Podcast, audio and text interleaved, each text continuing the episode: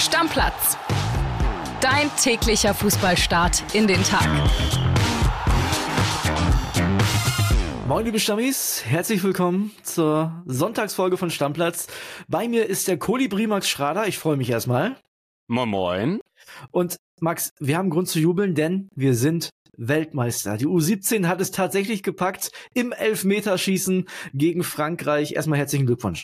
Ja, mega. Du warst ja leider nicht im Büro. Hier war Partystimmung ohne Ende und verdient. Hochverdient. Ich würde sagen, wir hören mal Nikolas Linner, der war ja in Indonesien für Bild und äh, der hat Folgendes gesagt. Pass mal auf.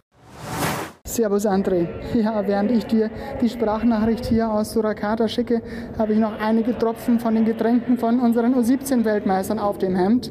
Hintergrund ist, dass sie die PK mit Coach Christian Wick gestürmt haben, mit dröhnender Musik, mit einer Box und natürlich mit einer riesen Packung Euphorie. Wie sollte es anders sein nach diesem wilden Ritt eigentlich schien ja alles schon safe, der Weltmeisterpokal in unseren Händen, 2 zu 0 vorne, dann kam aber der Anschlusstreffer, die rote Karte und der ganz späte Ausgleich, zu allem Übel dann auch noch der Rückstand im Elfmeterschießen. Aber unser Held aus Haching, Konstantin Heide, hat uns den Titel beschert. Wir müssen uns das auf der Zunge zergehen lassen. Ja? Äh, Europameister und Weltmeister in ein und demselben Jahr ist diese Mannschaft geworden. Nicht umsonst sprechen hier alle von einer goldenen Generation. Was macht die so besonders? Ich schilder euch mal eine Szene.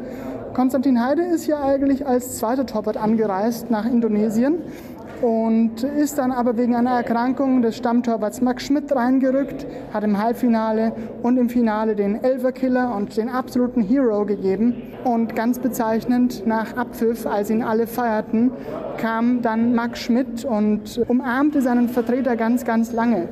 Also die beiden sind Konkurrenten, die spornen sich zu Höchstleistungen an, aber vor allen Dingen sind das Freunde und ganz, ganz große Sportsmänner.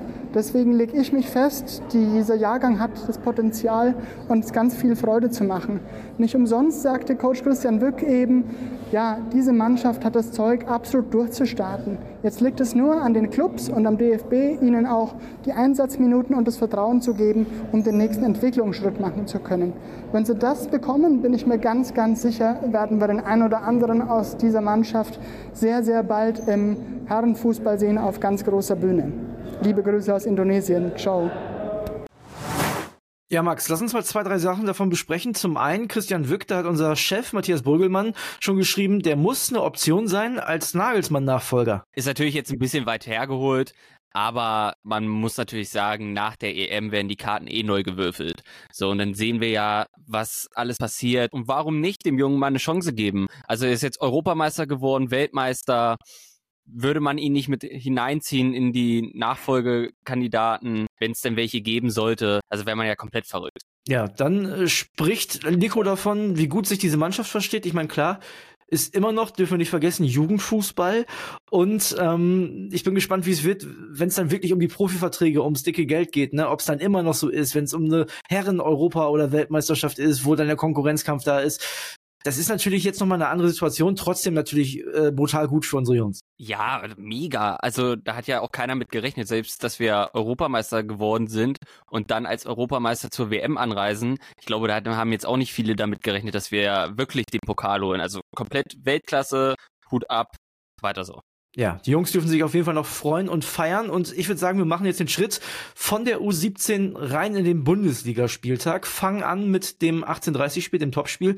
VfB Stuttgart gegen Werder Bremen. Du weißt ja, ich habe immer Hoffnung, wenn Werder Bremen spielt, dass was Gutes bei rauskommt. ich kann zwar nicht verstehen, aber ja. Werd auch relativ häufig enttäuscht. Und diesmal war es wieder so. Also Werder Bremen in allen Belangen unterlegen, müssen zur Halbzeit schon 3-0 hinten liegen normalerweise. Da stand es nur 1 0 durch Dennis Undaff. Ne? Das ist natürlich die Geschichte des Spiels. Der Ex-Bremer, der bei Werder Werder im Leistungszentrum aussortiert wurde. Und am Ende steht es 2-0, gab noch einen Elfmeter Gyrassi. An beiden Toren hatte Zetterer, von dem ich ja großer Fan bin, der Werder-Keeper, seine Aktien drin. Beim ersten lässt er den Ball unglücklich abklatschen, beim zweiten spielt er einen katastrophalen Fehlpass auf Führig wo sich die Bremer beschwert hatten, dass er zu früh reingewunken wurde. Aber alles in allem, müssen wir mal ehrlich sein, geht die Niederlage noch zwei Tore zu niedrig aus. Also Werder kann da auch 4-0 verlieren und das lässt mich so ein bisschen ratlos zurück, Max, denn im Februar hat Werder da 2-0 gewonnen. Die Mannschaften waren jetzt nicht so unterschiedlich. Und jetzt hat eine von beiden einen richtig guten Trainer. Und ich tippe mal, es sind nicht deine Werderaner. Es sind auf jeden Fall die Stuttgarter. Ich habe nicht gesagt, dass Werder keinen guten Trainer hat, aber man, man stellt sich da ja, ja, ja, jetzt lügst du dich hier ne? wieder raus. Ja. Man stellt sich da ja einige Fragezeichen. Ne? Also bei Werder Bremen, ich habe das Gefühl, die können alles so ein bisschen. Das reicht dann auch, um, um das ein oder andere Heimspiel gegen schwachen Gegner zu gewinnen, aber nichts richtig. Weißt du, die können nicht kontern, weil sie kein Tempo haben. Die können nicht verteidigen und spielen mit dem Ball können sie auch nicht. Also nicht so wirklich und es reicht immer nur für kurze Phasen.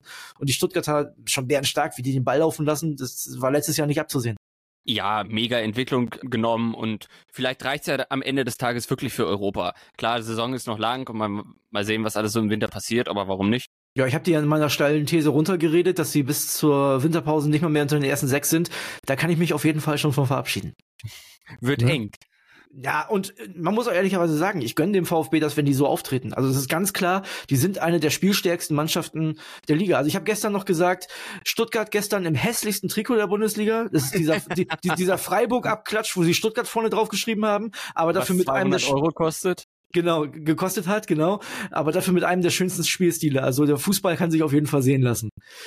Lass uns die äh, Konferenzspiele noch angucken. Da gehen wir mal schnell durch. Wir haben Gladbach gegen Hoffenheim. Da gab es ein 2-1. Hoffenheim klar überlegen in der ersten Halbzeit. Gladbach am Ende mit den drei Punkten. Ja, also die ganze Konferenz hat mich jetzt nicht vom Hocker gehauen und das Spiel passte irgendwie dazu, ne? Ja, man muss aber schon sagen, also die, die TSG, ne, was, was zu erwähnen ist, das erste Mal ein Elfmeter-Gegentor für Baumann. Ist ja traurig, dass die überhaupt schon vier Elfer gegen sich hatte diese Saison. Ne, wir haben ja noch nicht mal die Hinrunde vorbei. Aber diesmal konnte er auch nicht halten von Player und die Gladbacher holen da drei wichtige Punkte. Das gilt übrigens auch für den VfL Bochum. Die gewinnen 3 zu 1 gegen VfL Wolfsburg. Und da weiß ich ja, bist du ein großer Kovac-Kritiker. Und ich glaube, so langsam aber sicher klopft der Trainer Sensenmann und äh, möchte, dass sich Nico Kovac aus Wolfsburg verabschiedet. Ja, die können froh sein, dass sie vergangenes Wochenende gegen Leipzig sich da irgendwie zum Sieg geduselt haben, sonst wäre der morgen spätestens weg. Also ganz ehrlich, da ist keine Entwicklung mit dabei und in Wolfsburg hast du halt auch einfach den Anspruch, Champions League zu spielen, weil sonst kommt keiner ins Stadion. Also ist zwar hart, aber ist halt einfach so und da passt halt irgendwie Nico Kovac Fußball nicht mehr hin. Und VfL Bochum, ich meine, dass sie das Ding nicht verlieren, war vorher klar. Ich habe für Wolfsburg getippt und wir wissen ja, was dann passiert ist. ähm, aber dass sie da 3-1 gewinnen, dann noch den Deckel drauf machen, schon gut. Also gute Leistung, wichtige Punkte zu Hause behalten. Das sind genau die Dinger, die du gewinnen musst gegen schwächelnde Wolfsburger. Da musst du dann die Punkte mitnehmen, ist ganz klar, ne? Ja, natürlich. Also anders kannst du ja auch gar nicht in der Liga bleiben. Und das dritte Spiel aus der Konferenz, das war auch ziemlich kurios. Leipzig gegen Heidenheim, da gab es ein 2-1 am Ende. Hätte auch 4-5-1 ausgehen können. Da hat Leipzig sich echt quasi dann äh, kurz vor Schluss noch zum Sieg gezittert, weil Gimba noch eine riesen Chance hatte. Aber die haben Chancen liegen lassen ohne Ende, die Leipziger. Wie schon gegen Bochum zu Hause. Ja, verrückt. Also es hätte wirklich ein Schützenfest sein können. Absolut. Und RB Leipzig macht es aber gut, ist damit am BVB erstmal wieder vorbeigezogen. Die können ja heute noch nachlegen in Leverkusen, da kommen wir gleich noch drauf. Aber erstmal, Max, möchte ich mit dir über das Spiel reden, was wir gestern nicht gesehen haben. Tobi Altscheffel, erklärt uns mal, warum Bayern gegen Union jetzt doch nicht angepfiffen wurde. Servus, liebe Stammis. Hi, André. Ja, ich schaue aus dem Fenster hier und es ist in ganz Bayern eigentlich das gleiche Bild. Wir haben Zentimeter hoch, teilweise Meter hoch Schnee und Neuschnee. Also ich glaube in München aktuell irgendwas zwischen 40 und 60 Zentimeter Neuschnee. Und das hatte zur Folge, dass wir ja am Samstagmorgen vermeldet haben, das Spiel Bayern gegen Union Berlin, das ist abgesagt. Es findet nicht statt. Das ist sehr bitter für die Fans. Äh, ich habe gelesen bei Social Media viele Fans, die natürlich schon auf äh, Reisen waren nach München. Union-Fans sowohl als auch Bayern-Fans, die von weiter herkommen. Union Berlin ist auch schon in München seit Freitag, hat sich auf dem Gelände von 1860 München vorbereitet. Ja, und jetzt kann nicht gespielt werden, ähm, vor allem weil die Anreise nicht möglich wäre. Also für die Fans. Ähm, ist das ein absolutes Chaos. In München ist der Nahverkehr gesperrt. Es gehen keine Flüge raus am Flughafen. Äh, wir versinken tatsächlich im Schnee und habe gerade mir überlegt, also ich kann mich erinnern, in der Saison 99, 2000, da war ich noch ein recht kleiner Stöpsel, aber da wollte ich auch mal zum Spiel äh, unter Haching gegen Borussia Dortmund und das wurde auch am Spieltag wegen zu heftigen Schneefällen abgesagt und dann nachgeholt. Also kein Novum, das gab es schon mal, aber natürlich sehr bitter, aber es hilft nichts. Wir müssen durch und äh, geben weiter Updates. Bis dann. Ciao. Das ist natürlich super ärgerlich, vor allem für alle Fans. Ne? Also aus Berlin hat sich ja jeder schon auf den Weg gemacht, ist ja klar, weil die Absage kam am Vormittag. Dass, dass da niemand noch nicht auf dem Weg war, ist ja auch normal. Ja, es ist mega beschissen, sage ich mal, für den normalen Fußballfan. Du machst dich ja dann um sechs, um sieben Uhr los, dann bist du gerade, weiß ich nicht, auf dem halben Weg in Nürnberg und darfst wieder zurückfahren. Ja, super. Geht natürlich auch irgendwie nicht anders, wenn es in der Nacht schneit, aber natürlich, das war mega ärgerlich. Jetzt ist der Terminkalender voll. Dresden hat sich bei den Kollegen von Sky geäußert. Im Januar wahrscheinlich, ja? Ja, so sieht's erstmal aus. Klar wäre am logischsten gewesen, jetzt das in der Woche noch zu machen, wenn Pokal ist. Beide sind ja raus. Aber das ist natürlich auch ein bisschen kurzfristig. Absolut.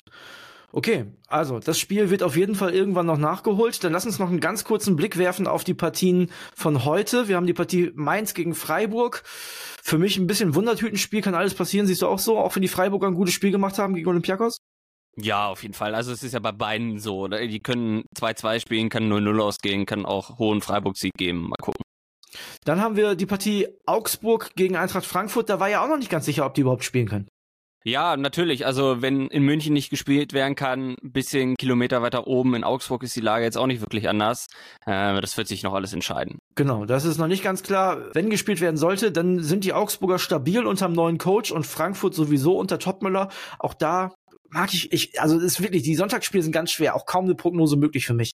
Ja, ich würde mal sagen 1-1. Siehste, machen wir drei Unentschieden voll mit Leverkusen gegen Dortmund? Nee, oder? Also sind wir beide schon eher bei Bayer Leverkusen in der aktuellen Form? Ja, auf jeden Fall. Also müsste schon viel passieren, dass die da nicht gewinnen. So, weil Bayer Leverkusen halt mit dem Ball eine Menge macht, weil Bayer Leverkusen unglaublich konstant ist und weil Borussia Dortmund eben nicht konstant ist. Ja, und da kränkeln ja auch viele. Von daher, dann hast du Champions League gespielt, wieder nach Dortmund fliegen, dann nach Leverkusen reisen, dann hast du noch ein bisschen Grippe und so. Ist jetzt auch nicht das Beste für die Erholung. Ich glaube, sagen wir mal 3-2 für Leverkusen. Okay, und dann müssen wir natürlich noch kurz über die Auslosung zur Fußball-Europameisterschaft sprechen. Da gab es die Gruppe der Deutschen und wir hören mal rein bei Yvonne Gabriel, die war für uns vor Ort, was die Deutschen dazu gesagt haben, die Verantwortlichen. Wir hören jetzt rein. Hallo ihr beiden, ja, die Elbphilharmonie lehrt sich hier gerade hinter mir. Es war ein würdiger Rahmen, ein schöner Rahmen für diese EM-Auslosung. Am Anfang mit klassischer Musik, Conquest of Paradise und Time to Say Goodbye, also die Eroberung des Paradieses oder Zeit Tschüss zu sagen.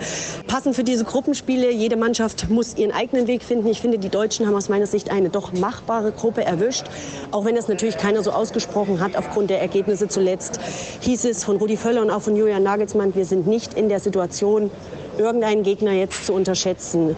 Und Rudi Völler hat nochmal betont, dass es ganz, ganz wichtig sein wird, mit einem guten Ergebnis beim ersten Spiel, beim Auftaktspiel in München gegen die Schotten zu starten, um eine Euphorie zu entfachen und natürlich auch sportlich gleich in die richtige Spur zu finden. Rudi Völler hat gesagt, ja, ja, ich, ich kenne die Schotten, ich habe schon ganz oft gegen die gespielt in meiner Karriere. Ich weiß, was auf uns zukommt. Das wären knackige, enge, schwierige Duelle ja, der Tapferkeitspreis am heutigen Abend ging dann an Bundestrainer Julian Nagelsmann. Züge ausgefallen, Flüge ausgefallen. Deswegen ist er von seinem Heimatort München mal kurzerhand mit dem Auto die siebeneinhalb Stunden hier nach Hamburg gefahren. Und wie er eben betonte, trotz Infektes, er fühlte sich nämlich eigentlich nicht so richtig gut. Und deswegen ging es jetzt nach der Veranstaltung auch gleich zurück nach München und dann natürlich in die Vorbereitung auf die nächsten beiden Testspiele. Das wurde auch heute festgezurrt oder offiziell bestätigt zumindest. Es geht neben Holland auch noch gegen Frankreich im März. Gespielt wird in Lyon. Max, wenn er mit dem Longboard gefahren wäre nach Hamburg, da hätte ich Mitleid gehabt, aber so geht's noch, finde ich. ja, ich glaube, es gibt Schlimmeres. Ja, das kann ich mir auch vorstellen. Schlimmeres äh, gibt es auch als die deutsche Gruppe, oder? Machen wir uns gar nichts vor. Also viel einfacher hätte es nicht werden können, ist meine persönliche Meinung. Klar, in Top 4 hätte es nicht unbedingt die Schweiz sein müssen, aber ansonsten, du spielst gegen Schotten, du spielst gegen Ungarn. Natürlich darfst du keine unterschätzen, die Zeiten sind sowieso vorbei. Aber wenn du guckst, was ansonsten so möglich gewesen wäre, dann ist es schon mit die einfachste Gruppe. Also viel, viel weniger ging nicht an Gegner. Ja, ja, genau. Also du hättest ja Holland und Italien haben können. Ich glaube, da sind wir ja mit unseren Gegnern jetzt schon ganz gut aufgehoben. Aber wobei es ist natürlich auch nicht mega einfach, ne? So dürfen wir jetzt auch nicht reden. Ungarn ist unangenehm, Schweiz ist unangenehm, Schotten weiß man jetzt auch nicht, was man da so richtig erwarten kann. Also in der Verfassung, in der wir eben sind, können wir da natürlich weiterkommen, aber ich sag mal, ist jetzt auch kein weißes Blatt. Ja, aber unangenehm ist ja auch wirklich schon das das größte Attribut, was du denen zuschreiben kannst. Also mehr ist es dann halt auch echt nicht. Es ist dann unangenehm. Halbfinale 24 ist auf jeden Fall drin und geboren. Na gut, wenn du das sagst, ist ja alles klar. Zu, zumindest schon mal äh, überstehende Gruppenphase ist gebongt, da lege ich mich fest. Ja, hoffen wir es, ne? Sonst ist es dramatisch. Ah, ich dachte, du stimmst jetzt hier voll mit ein und sagst, in der Gruppe kann man nicht ausscheiden. Ich habe bei uns, glaube ich, gelesen, hier können sogar wir weiterkommen. Also, ja. Ist leider jetzt, so. Ja, wir wollen jetzt aber richtig. mal auch wirklich optimistisch sehen. Also langsam geht mir dieses Schwarzgemale echt auf den Sack. Und ja, deswegen hören wir jetzt auf zu reden. Hier, ne? So, genau. Aber deswegen. über eine Sache müssen wir noch reden, oder? Was, über, was, den, über den angenehmen Rahmen in der Hamburger Elbphilharmonie? Ach, du meinst das Gestöhne. Was, was war ja, da los? Du hast, hast geschrieben für uns. Was war da los? Ja, wir, wir, haben uns, wir haben, wir haben das jetzt im TV auch gar nicht so richtig mitbekommen, weil es ganz leise war. So, dann war die Auslosung vorbei und auf einmal ploppte Social Media auf, weil als die Schweiz uns zugelost wurde, hörte man einfach Gestöhne im Hintergrund. Du musst natürlich alles total laut machen. Und wie sich jetzt herausgestellt hat, hat ein englischer YouTuber wohl irgendwen angerufen und der hatte das dann als Klingelton und so ist das gekommen. Also komplett kurios. Aber über die Auslosung werden wir noch viele Jahre sprechen. Ja, also Witzbolde wieder unterwegs gewesen äh, bei unserer Auslosung in der Elfi. Na toll. Ja, du hättest natürlich gemacht, Finale, Europameister, ja. In diesem Sinne, Freunde, bis morgen, Deckel drauf. Ciao, ciao. Stammplatz. Dein täglicher Fußballstart in den Tag.